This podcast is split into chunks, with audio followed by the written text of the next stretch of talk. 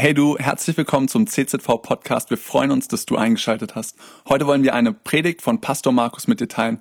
Viel Spaß beim Anhören. Wunderschön, Sonntagmorgen, Familie Gottes trifft sich hier in der Gemeinde. Weltweit feiern wir unseren auferstandenen Herrn Jesus Christus. Und das größte Zeugnis von diesem Jesus, das bist du und das bin ich, wie er unser Leben verändert hat. Und er ist hier heute Morgen. Ich möchte noch mal beten und euch dann meine Geschichte erzählen, die ich mit Gott erlebt habe. Herr Jesus, danke für diesen Sonntagmorgen, für Gemeinde. Du bist hier mit deinem Heiligen Geist und wir lieben dich. Wir danken dir, dass du ein Gott bist, der uns liebt, seine Liebe bewiesen hat an diesem Kreuz, dass du ein Gott bist, der für uns ist ein Gott bist, der uns hilft, ein Gott bist, der die Ewigkeit mit uns verbringen will. Und ich danke dir, Herr, für diese Geschichten, die wir in den nächsten Wochen leben und erhören, hören dürfen und erleben dürfen hier in unserer Gemeinde. Und gebrauche es dazu, dass es Menschen aufmerksam macht auf dich, unseren Herrn Jesus Christus. Amen. Meine Geschichte mit Gott da gibt es ganz spektakuläre Geschichten, die wir auch schon hier hatten. Bettina Ratering, geboren auf der Reeperbahn. Was für eine krasse Geschichte, wie Gott in das Leben von dieser Frau eingegriffen hat, sie gerettet hat. Wenn ich dran denke an den besten Schurke, ziemlich bester Schurke, wie er zu Jesus gefunden hat.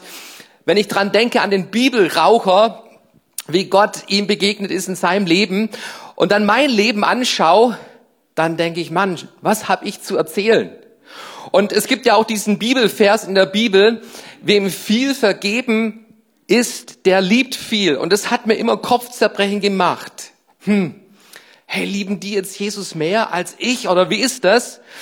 Und ich habe eins herausgefunden, ich liebe Jesus. Ich liebe Jesus von ganzem Herzen. Ich liebe viel, weil Jesus auch für mich gestorben ist. Mein Leben, das war verloren. Und Jesus Christus ist auch für mich, für mein kleines, unscheinbares, unspektakuläres Leben ist Jesus Christus gestorben. Und Religion weiß, was Jesus vor 2000 Jahren getan hat. Echter Glaube, lebendiger Glaube weiß, Jesus hat es für mich getan. Und das ist meine Geschichte. Ich habe erlebt, ich habe erfahren, dass Jesus Christus mich liebt, für mich gekommen ist und für mich gestorben ist.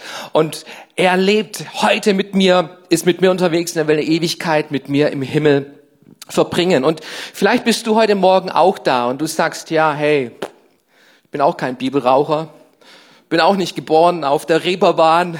Mein Leben ist auch ganz unspektakulär. Und genau euch möchte ich Mut machen. Eure Geschichte ist es genauso wert zu erzählen, weiterzugeben, von diesem Jesus, der dir begegnet ist, anderen Menschen zu erzählen. Das ist ähm, Teil meines Lebens geworden. Und ich möchte beginnen mit einem Bild, das euch meinen Kinderwagen zeigt. Die, meine Geschichte, die beginnt 1970. Jetzt sagst du, hey Mann, du bist 1971 geboren.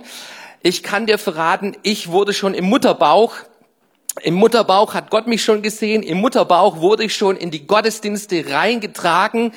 Und das ist der Babywagen, mit dem meine Mutter mich in Gottesdienst hineingeschoben hat. Und wenn ich so mein Leben durchdenke, ähm, also die Gottesdienste, die ich verpasst habe, die kann ich an der Hand abzählen.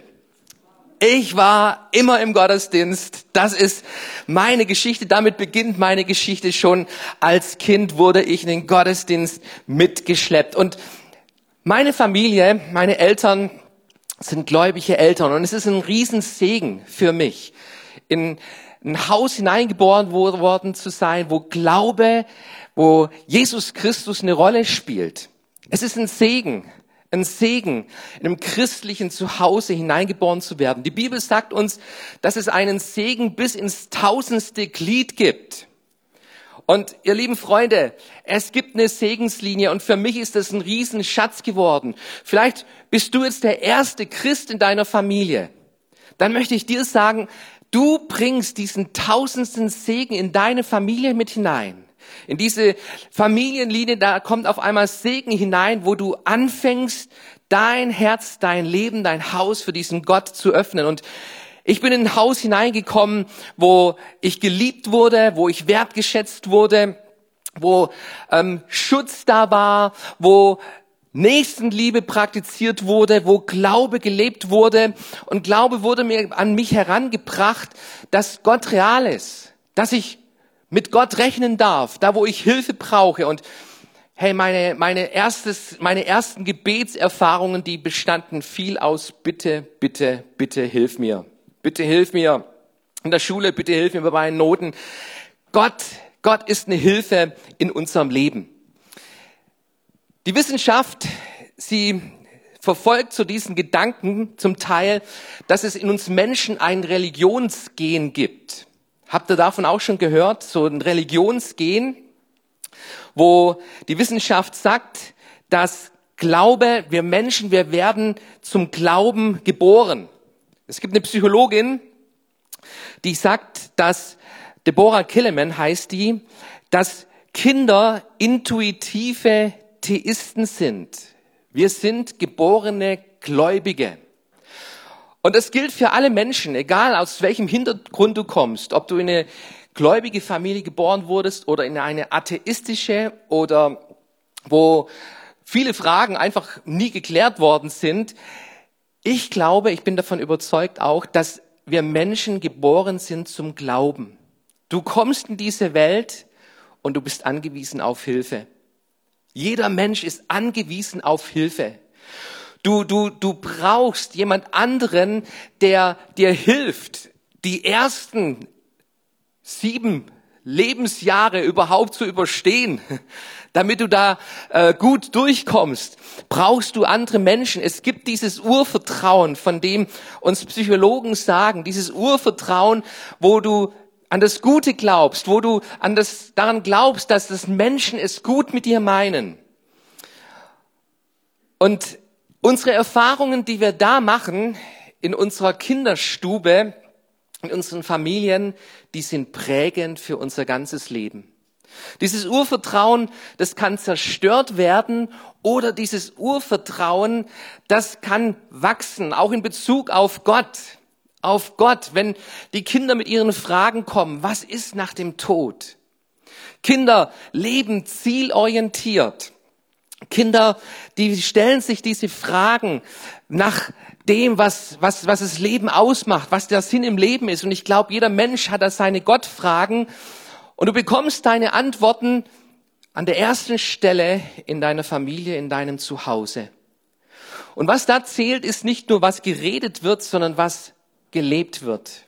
Und in meiner Familie, da wurde nicht über Glauben nur geredet und man pflegte etwas Frommes Äußeres, sondern meine Familie, die glaubte, die lebte das, was sie redeten. Eine riesen Segenslinie. Ich möchte euch mal ganz kurz so meine Omas und Opa zeigen. Auf der linken Seite, das ist meine Oma mütterlicherseits, das hübsche Mädchen ist meine Mutter übrigens. Und meine Oma, die ging auf eine, in eine Verwandte besuchen in einer Nachbarstadt. Dort fand eine Evangelisation statt und das war der Startpunkt ihres Glaubens mit Jesus. Wo sie wusste, ich brauche Jesus und sie öffnete ihr Leben dafür. Jesus kam hinein in ihr Leben und sie ging nach Hause und sie gründete mit ein paar anderen Frauen mit die erste Pfingstgemeinde in Deutschland. Hey, ich bin richtig stolz auf meine Oma. Die andere Seite, das ist meine Oma Göner, Opa Göner. Und die beiden, die erlebten nach dem Krieg, wo, wo Deutschland in Trümmern waren und sie kamen aus, aus Osteuropa zurück nach Deutschland und sie erlebten Jesus Christus bei der Volksmission. Dort bekehrten sie sich, fanden den Glauben und mein Opa war ein Mitbegründer der Volksmission in Schwäbisch Hall. Und ich bin stolz auf meinen Opa und auf meine Urgroßeltern, was sie lebten an Glauben. Ich zeige euch im nächsten Bild, was ich aus so zwei Menschen alles entwickeln und entstehen kann. Nämlich das ist ähm, ein Bild, das bei der diamantenen Hochzeit meiner Eltern geschossen wurde und 60 Jahre verheiratet zu dem Zeitpunkt und hey, dieses Bild ist voll. Voll mit Pastoren, voll mit Missionaren, voll mit Gemeindegründern und fast alle, fast alle. Es gibt einen, einen, der da ein bisschen neben der Reihe noch läuft. Aber fast alle hier auf diesem Bild, sie haben einen lebendigen Glauben zu Jesus Christus gefunden. Und meine Eltern haben mir diesen Glauben vorgelebt und Geschichten erzählt mit Gott. Es ist wertvoll, ihr lieben Eltern, wenn ihr eure Geschichten mit Gott, wenn ihr sie notiert habt und euren, euren Kindern immer wieder erzählt. Und Omas und Opas, erzählt euren Enkelkindern eure Geschichte mit Gott. Ihr lieben Onkels und Tanten, erzählt eure Geschichten mit Gott, euren Nichten und Neffen. Eure jede Geschichte mit Gott ist es wert, erzählt zu werden. Und mich faszinierten die Geschichten aus meiner Familie. Mich faszinierten die Geschichten, wo mein Schwager Peter Schneider dann erzählte, wie er als kleines Kind herzkrank war und ähm, kaum Treppen laufen konnte im Sportunterricht immer nicht mitmachen konnte und wie dann in einem Gottesdienst für ihn gebetet wurde und auf einen Schlag er sein Herz geheilt war. Und ich kenne keine Person, die ihr Herz mehr beansprucht als Peter Schneider heute. Gott hat da wirklich ein Wunder getan bei dem. Oder wenn er seine Geschichte erzählt, wie, wie ein Engel ihm begegnet ist. Jawohl, meine Familie, wir glauben auch, dass es Engel gibt. Wie ein Engel ihm begegnet ist, mitten im Busch in Afrika, wo er im Schlamm drin steckte, das Auto sich immer tiefer grub und eine ganze Dutzend von Afrikanern versuchten, ihn rauszuschieben und es klappte nicht und er saß verzweifelt in seinem Auto und es wurde Nacht und es wurde dunkel und da kam eine Person und schaute ihm in die Augen und sagte, setz dich ans Steuer, ich schieb dich raus. Und was ein Dutzend anderer Menschen nicht geschafft hatten, dieser eine, diese eine Person schiebt diesen Wagen aus dem Schlamm und Peter steigt aus, versucht sich bei ihm zu bedanken und die Person ist auf einmal nicht mehr da. Und er leuchtet alles ab und die Person ist nicht mehr da. Und für ihn war klar, da war ein Engel, ein Engel, den Gott geschickt hatte, um ihm in dieser Situation zu helfen. Klar sind mir auch Menschen begegnet, die diesen Glauben angezweifelt haben. Ach, glaube ich nicht, dass es Gott gibt. Mit diesem Glauben an Gott kann ich nichts anfangen. Und es gab Momente in meinem Leben, da habe ich mich schon manchmal gefragt, bin ich der Falschfahrer auf der Autobahn? Ist meine Familie, sind das die Falschfahrer auf der Autobahn? Und all die anderen, die hier unterwegs sind und sagen, es gibt keinen Gott, mit Glauben an Gott kann ich nichts anfangen, die haben die richtige Richtung. Manchmal ging es mir so, aber wenn ich so drüber nachdachte, ähm, was ist die richtige Richtung, da hatte ich meine Verwandten, meine Familie, im Kopf. Und ich wusste eins, meine Familie hat keinen Gotteswahn. Meine Familie, das sind keine Verrückten, die irgendwie ähm, was, was, was Verrücktes glauben und aus dem Boden stampfen. Und ich habe festgestellt, im Grunde weltweit gesehen gibt es nur fünf Prozent Atheisten. Weißt du das? 95 Prozent der Menschheit glaubt, glaubt, dass es etwas Höheres gibt. Und wenn ich mir meine Familie anschaute, dann war das kein Gotteswahn, sondern meine Familie, die hatten etwas erlebt. Etwas erlebt von einer Realität Gottes.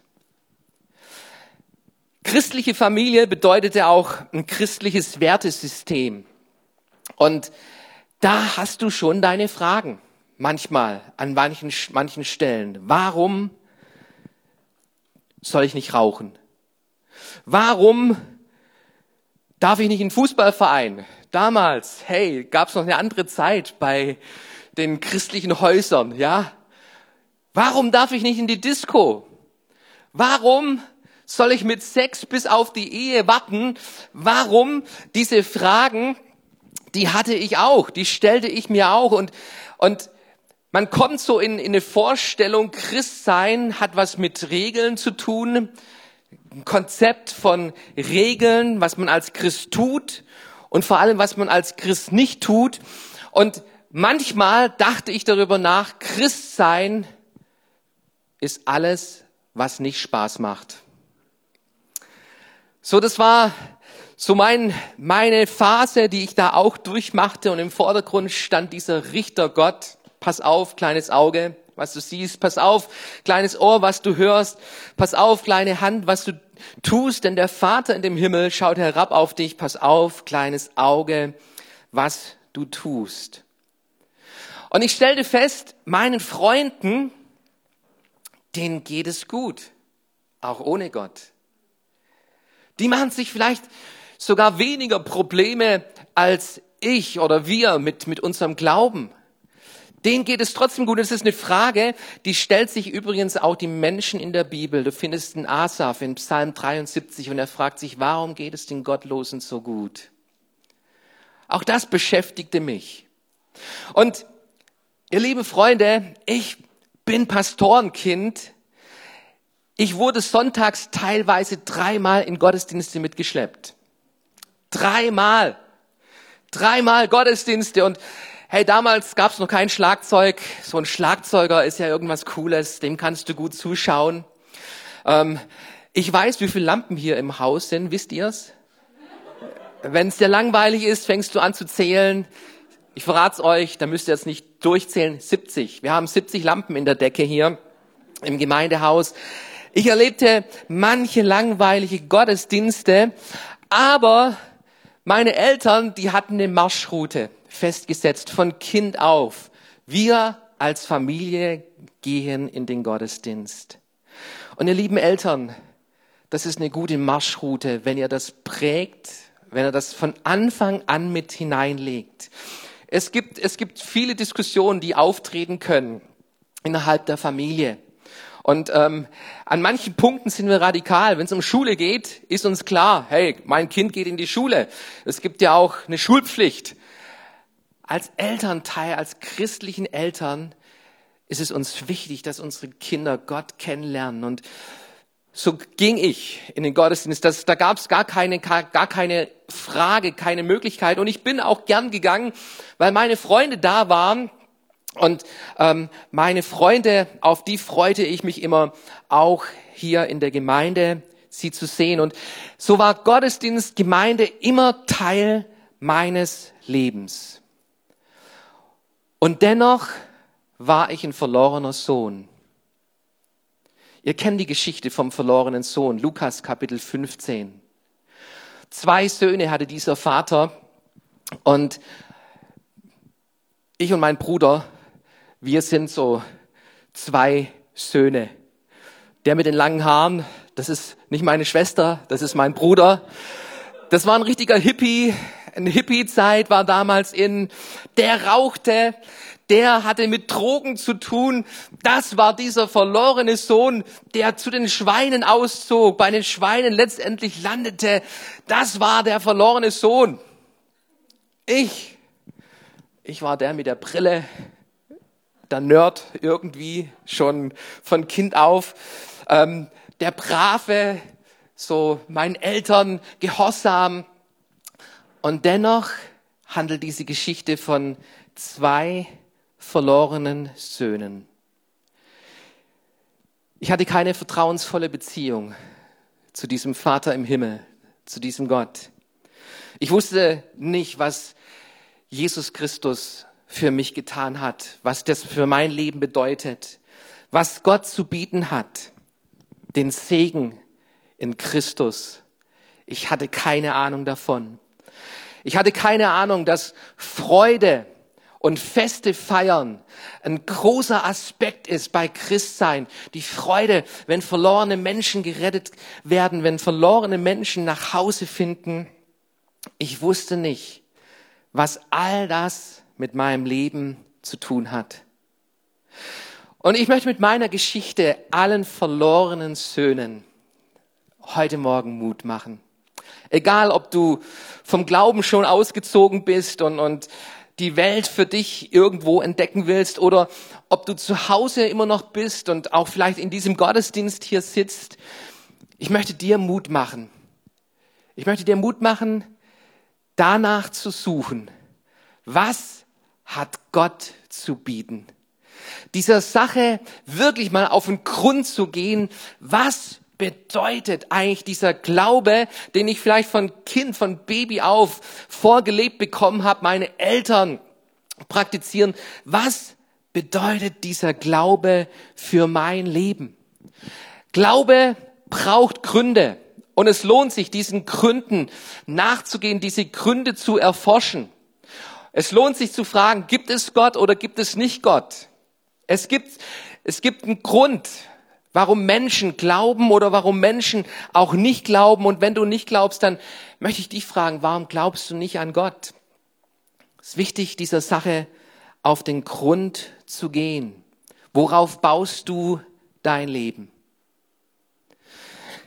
In der Schule wurde Glaube bei mir hinterfragt. So bei meinen Eltern zu Hause, da hörte ich, Gott ist der Schöpfer dieser Welt. Du bist wunderbar gemacht. Du bist ein Plan, ein Gedanke Gottes. Das war so die Schöpfungsgeschichte meiner Eltern. In der Schule, da lernte ich, dass ähm, alles aus dem Nichts entstanden ist, aus dem Zufall, dass der Mensch sich ähm, höher entwickelt hat, dass es eine Evolution stattgefunden hat und Naturwissenschaft finde ich absolut spannend spannend und genial. Naturwissenschaft, was, was daraus alles schon entstanden ist und, und unsere, unser Wissen geschaffen hat, es ist phänomenal, was Naturwissenschaft alles entdeckt und herausfindet. Aber Naturwissenschaft schafft nur Wissen aus der Natur aus all dem, was da ist, daraus kann die Wissenschaft Rückschlüsse ziehen, da können wir unsere Experimente machen, da können wir unsere Dinge entdecken, was, was Leben bedeutet. Und irgendwann habe ich festgestellt, Naturwissenschaft hat ganz klare Grenzen. Da gibt mir die Naturwissenschaft keine Antwort. Ich möchte mal so als Beispiel hier dieses Buch, die Bibel nehmen. Ein Naturwissenschaftler kann an dieses Buch herangehen und kann forschen, woraus besteht dieses Buch. Und es wird herausfinden, du, da, da stecken, da stecken ähm, Naturanteile drin, die aus Bäumen kommen, das Blatt Papier, da ist ein Leder, das heißt, das, das muss irgendwo von, von einem Tier wahrscheinlich kommen oder vielleicht sind es auch chemische, chemisches Produkt, dieses Leder, da ist Tinte drauf auf diesem Papier, das kann Naturwissenschaft alles herausfinden. Sie kann vielleicht sogar herausfinden, was diese Buchstaben für einen Sinn ergeben, Zusammenhang schaffen. Das kann Wissenschaft noch herausfinden. Aber Naturwissenschaft kann man nicht den Autor dieses Buches zeigen. Da ist eine klare Grenze, eine ganz klare Grenze, wo Naturwissenschaft zieht. Und es gibt Millionen von Fragen, wo mir die Naturwissenschaft nicht beantworten kann. Meine Frau, die, die habe ich nicht, ob die Chemie mit meiner Frau stimmt, habe ich nicht naturwissenschaftlich geklärt mit dem Reagenzglas, sondern in der Beziehung ist, ist, ist, ist, ist was plötzlich da gewesen, was sich Liebe nennt. Warum meine Frau mich liebt, kann ich dir naturwissenschaftlich nicht erklären. Keine Ahnung, warum meine Frau mich physikalisch, chemisch liebt. Aber sie liebt mich. Und wir bauen unsere Ehe darauf. Und so stellte ich fest, Naturwissenschaft hat ihre Grenzen. Und es gibt Millionen von Fragen. Zum Beispiel, woher kommt unsere Sicht von Würde und Gerechtigkeit? Warum, warum impfen wir unsere Senioren. Wenn es nach der Evolution gehen würde, dann würde es doch heißen eigentlich, hey, ihr Senioren, ihr habt das Leben hinter euch, ihr seid nicht mehr die Leistungsträger unserer Gesellschaft. Aber da ist etwas in unserem Denken verankert von Würde Und es steht sogar in unserem Grundgesetz, die Würde des Menschen ist unantastbar. Die Frage nach Gerechtigkeit. Warum? Warum sterben, müssen gute Menschen sterben und leiden? Ist eine Frage, die kann Naturwissenschaft uns nicht beantworten. Wo kommen die Grundfragen nach Moral, Religion, wenn wir nur Produkte von Evolution sind? Warum ist die Welt auf der einen Seite so faszinierend und geordnet und auf der anderen Seite herrscht so ein Chaos, so ein Durcheinander und so grausame Dinge geschehen im Leben? Was ist der Sinn im Leben? Was kommt nach dem Tod? Und diese Fragen, das ist eine Auswahl von Fragen, diese Fragen sind in mir, schon immer in mir gewesen. Und ich stelle mir diese Fragen. Und übrigens, deshalb haben wir auch die Rethink-Konferenz, weil ihr einen Pastor habt, der viele Fragen hat. deshalb haben wir die Rethink-Konferenz. Und ich habe festgestellt, dass Christentum, das Christentum, die Bibel, die Geschichte Gottes von Adam und Eva über das Volk Israel bis hin zu Jesus Christus und die Gemeinde heute ergibt den größten Sinn. Den größten Sinn. Und gibt mir die größten, die meisten Antworten auf all diese Fragen des Lebens. Warum, weshalb, wozu, wohin. Ich habe ein Buch gelesen, das kann ich empfehlen, von Richard Swinburne, die Existenz Gottes. Und dieser Professor, er geht zu diesen Fragen, diese Fragen, die uns Menschen beschäftigen, geht er auf den Grund. Und Swinburne, er sagt, in, in diesem Buch geht es darum, nicht darum, ein 100% Gottesbeweis zu finden, sondern er sagt, fang an, Argumente zu sammeln. Argumente zu sammeln, warum glaube ich oder warum glaube ich nicht.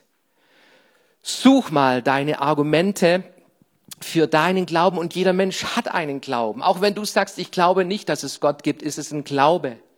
Und such, such diese Argumente. Und welche Argumente sind am plausibelsten? Und ich habe mir die Frage gestellt, wo, wo, wo kommt all dieses Leben her? Und die Naturwissenschaft, die Evolution sagt aus dem Nichts. Und die Bibel sagt mir von einem Schöpfer. Und ich weiß nicht jetzt, wo, wo, wo deine Wahrscheinlichkeit mehr hintendiert, aber bei mir ist eine Wahrscheinlichkeit, dass etwas aus dem Nichts entsteht, die geht gegen Null.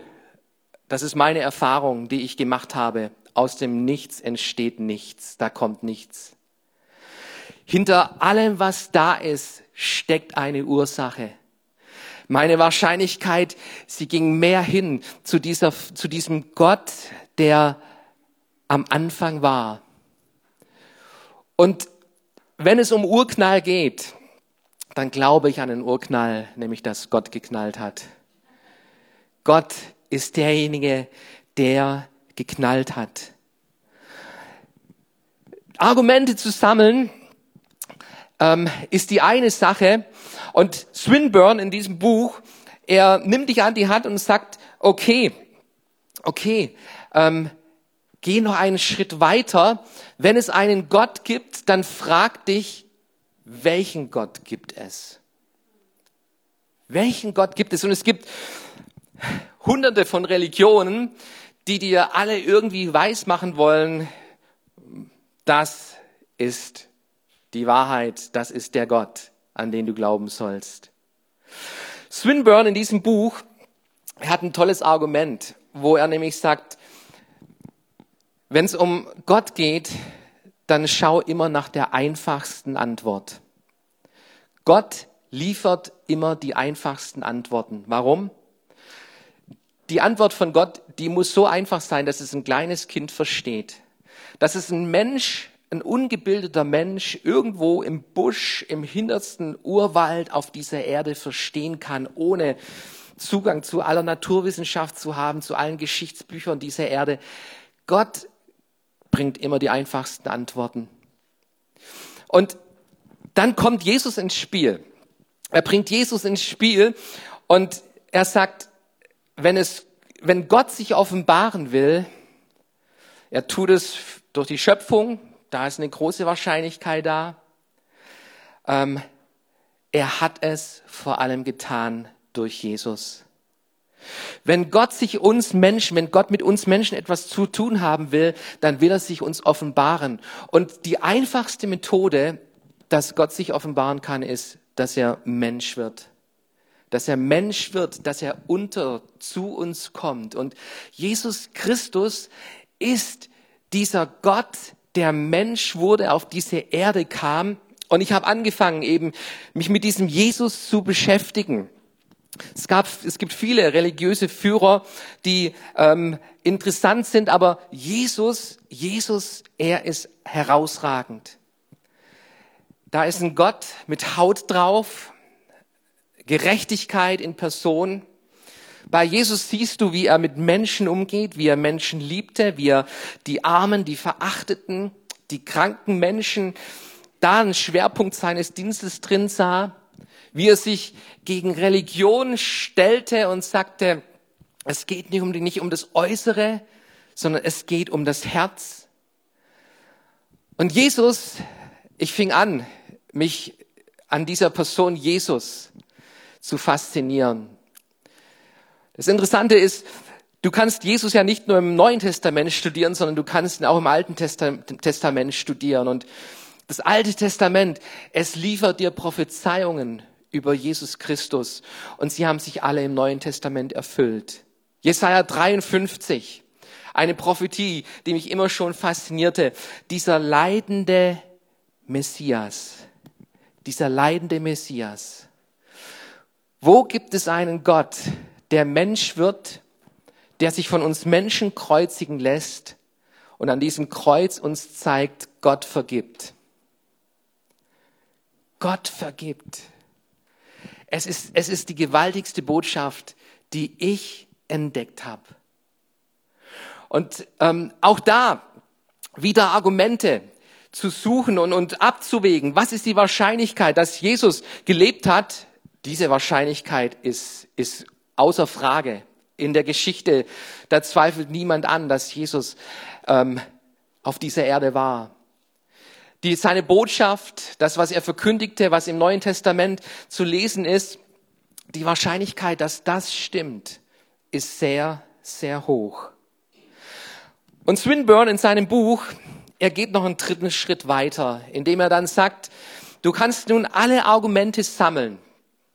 Und wenn deine Argumentlinie, deine Wahrscheinlichkeit über 50 Prozent geht, beweist es immer noch nicht Gott.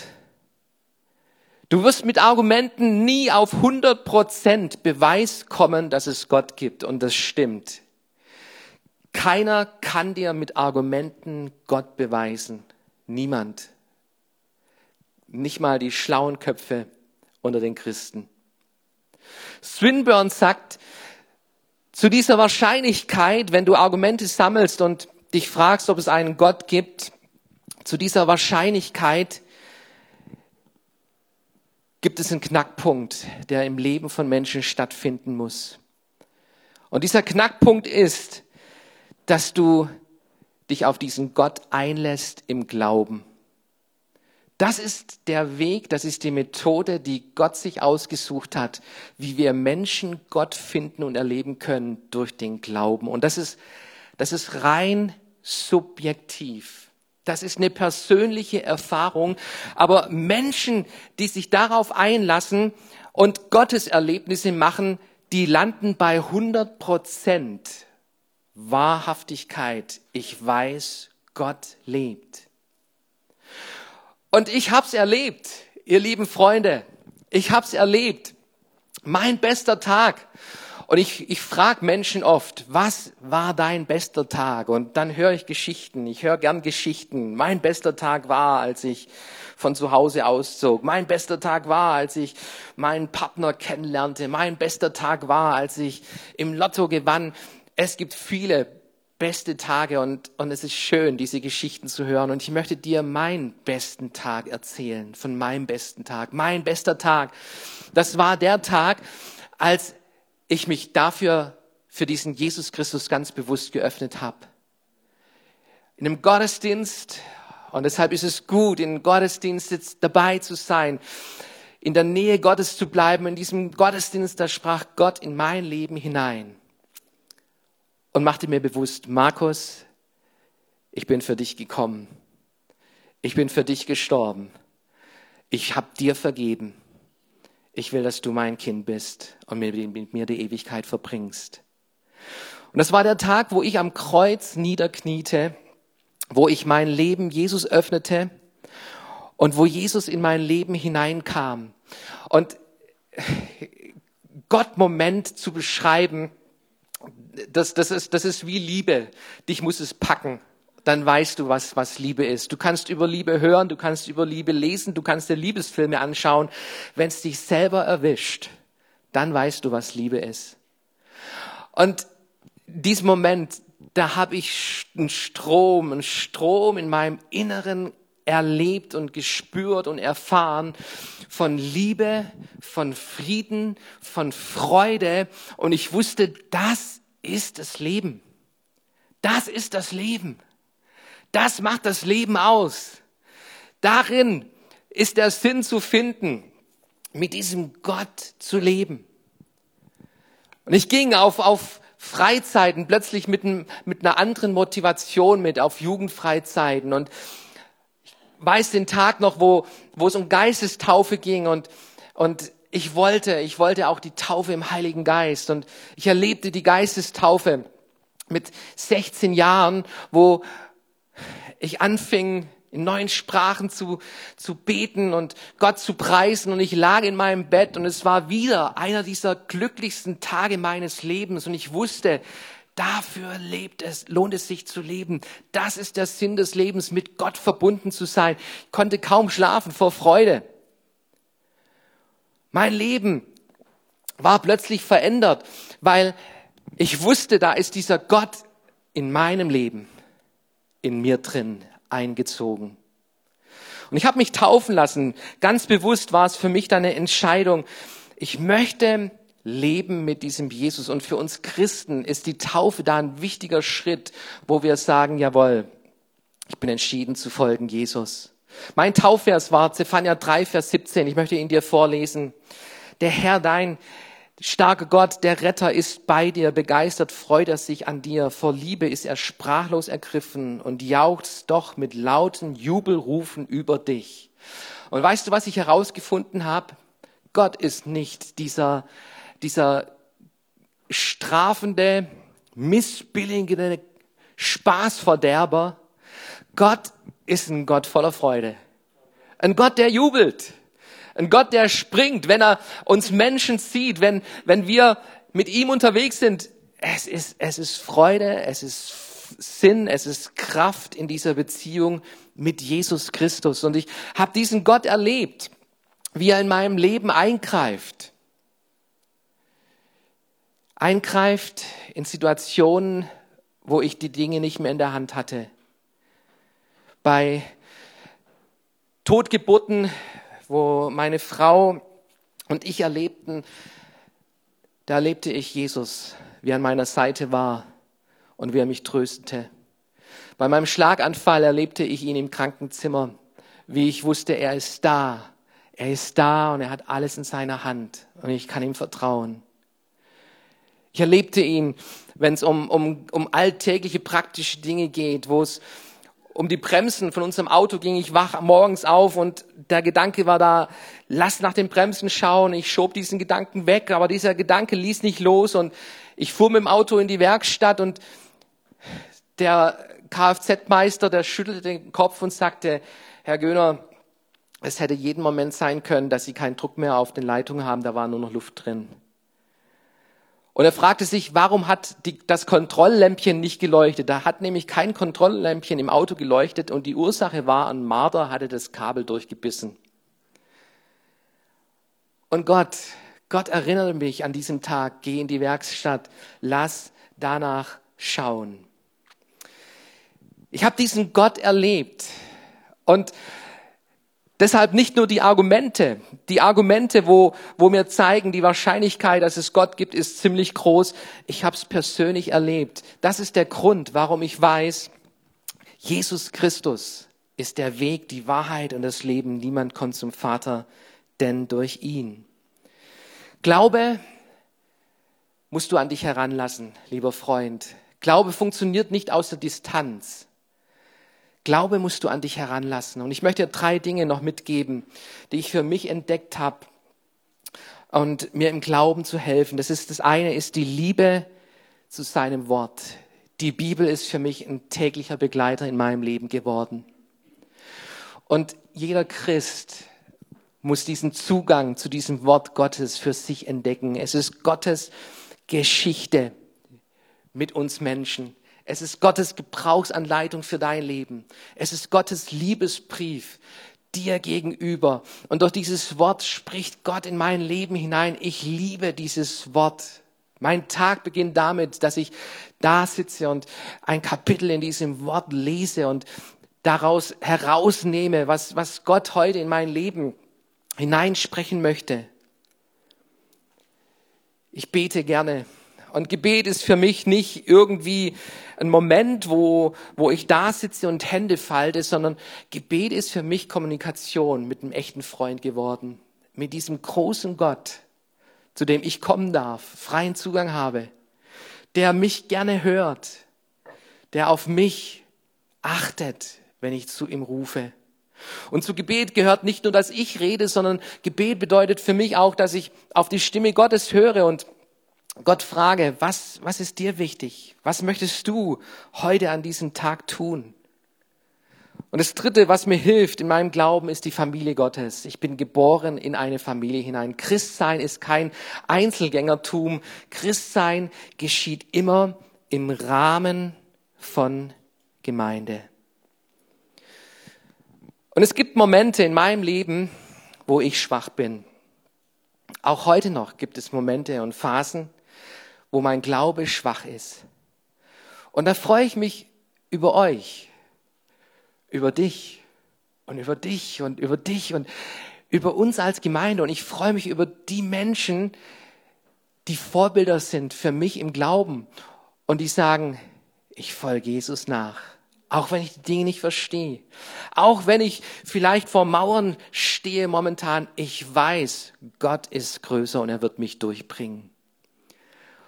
Und ich bin gern, gern mit der Familie Gottes unterwegs. Mein Vater, er hat einen Satz geprägt in meinem Leben. Es gibt nichts Schöneres, als Gott zu kennen, ihn zu lieben und ihm zu dienen. Merkt ihr diesen Satz? Es gibt nichts Schöneres, als Gott zu kennen, ihn zu lieben und ihm zu dienen. Ich wollte es ihm nicht glauben. Aber ich habe herausgefunden, es gibt nichts Schöneres, als Jesus zu kennen, ihn zu lieben und ihm zu dienen. Cool, dass du dir unsere Predigt angehört hast. Wir hoffen, sie hat dir geholfen und wir wollen dich ermutigen, auch während der Woche Teil einer Kleingruppe zu werden. Schreib uns einfach eine E-Mail an podcast.czv-kreuzheim.de oder komm einfach am Sonntag in unseren Gottesdienst. Folge uns außerdem auf Facebook oder Instagram für alle weiteren Infos. Wir freuen uns auf dich.